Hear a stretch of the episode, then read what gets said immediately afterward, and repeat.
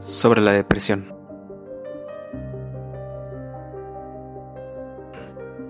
¿Me equivoco si digo que todos hemos experimentado de una u otra manera algún episodio de depresión? Un ciudadano promedio que su rutina es mirar las noticias durante el desayuno, escuchar la radio en el coche, mirar las redes sociales en el trabajo o la escuela y ver televisión al regresar a casa, está informado que la depresión es un trastorno mental que parece avanzar en sus últimos tiempos. Por experiencia propia, este ciudadano conoce a más de una persona que ha pasado o está pasando por depresión, si no es que es el mismo el que la sufre o la sufrió. Se estima que hay más de 300 millones de personas en el mundo con depresión.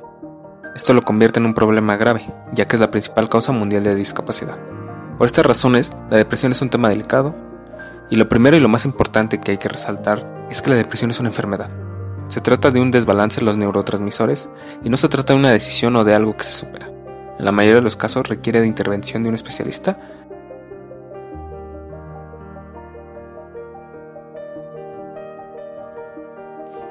Pero, ¿qué se siente? Era como un miedo interior, a todas horas. Cuando estaba con mis amigos cesaba un poco, pero siempre reaparecía. Estaba enfadada con todo el mundo. Me molestaba, sobre todo mamá, que no paraba de preguntarme qué me pasaba. Estaba muy cansado, no me apetecía levantarme de la cama.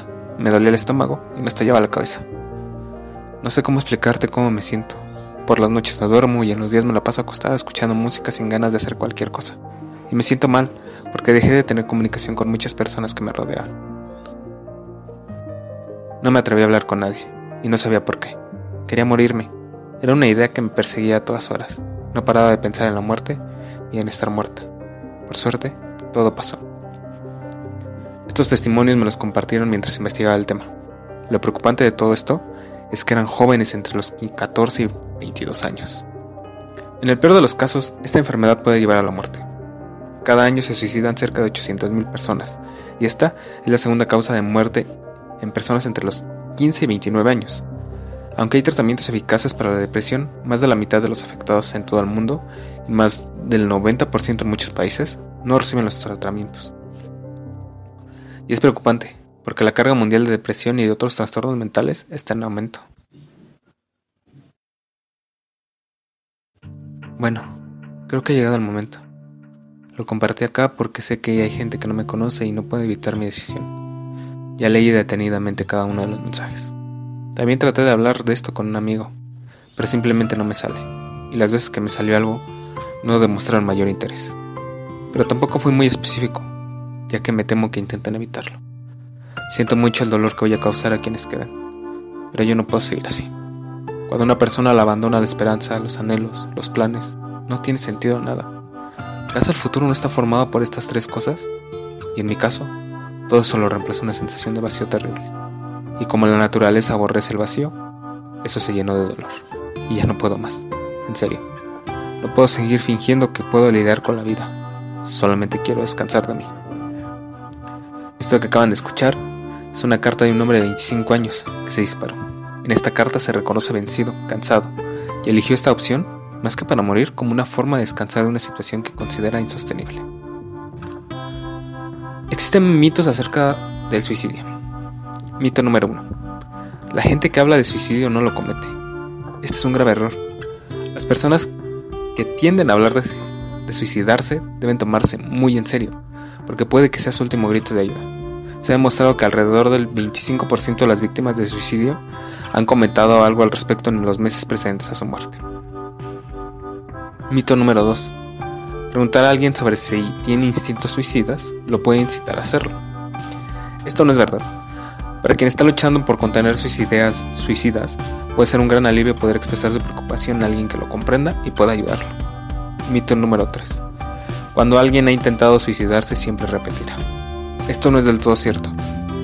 Hay ocasiones en que las personas con depresión son incapaces de ver la luz al final del túnel y consideran el suicidio como la única forma de poner fin a su sufrimiento, como el hombre del que escucharon en la carta anterior.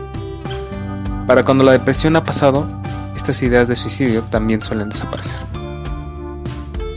Así que querido extraño invisible, sé que estás ahogado en depresión, que te afecta cada cosa que te digan y hagan, que prefieres callar cada opinión que tengas y que mueres por tu soledad. Pero todo pasará. Llegará el día en el que todo cambie. Despertarás de buen humor, conocerás gente y comenzarás a vivir.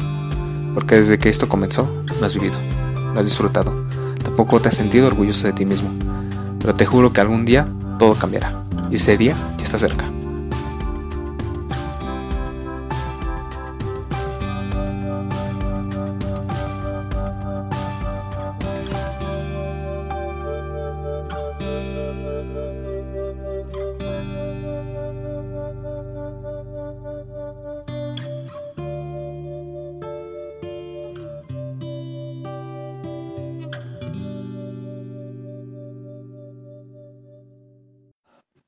Te daré algunas recomendaciones que me han servido a mí y espero te funcionen a ti.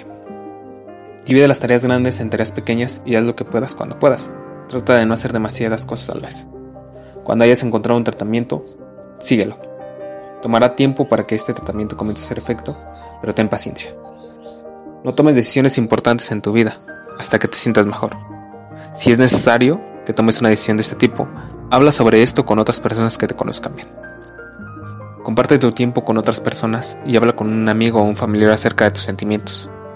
Este es lo más importante y lo más difícil, porque hay cosas que no le queremos contar a nadie, pero inténtalo. Ahora, esto va para las personas que conocen o piensan que alguien de su entorno sufre de esta enfermedad, porque siempre intentamos ayudar, pero no siempre sabemos cómo hacerlo. A menudo, incluso, parece que estamos estropeando las cosas. Ten presente que el otro te necesita y te valora, aunque te parezca que no. Escucha. Ya sé que es raro, que solo escuchando somos tan útiles para la otra persona, pero créeme, a veces es lo único que se necesita. Entiende que se trata de una enfermedad y no te tomes nada de manera personal. Ponte en su lugar. Comprende sobre todo que lo que a ti te podría parecer fácil, como ir a la escuela por decir algo, tal vez sea un desafío imposible para un depresivo. Ten paciencia. No tomes un momento feliz o uno malo como prueba de recuperación o recaída. Trata de estar siempre presente para esa persona. Ayúdalo y apóyalo. Y lo más importante, invítalo a buscar ayuda profesional si es que no la tiene. Yo soy Junme. Así me encuentran en mis redes sociales. Estos Invisibles. Y nos escuchamos pronto.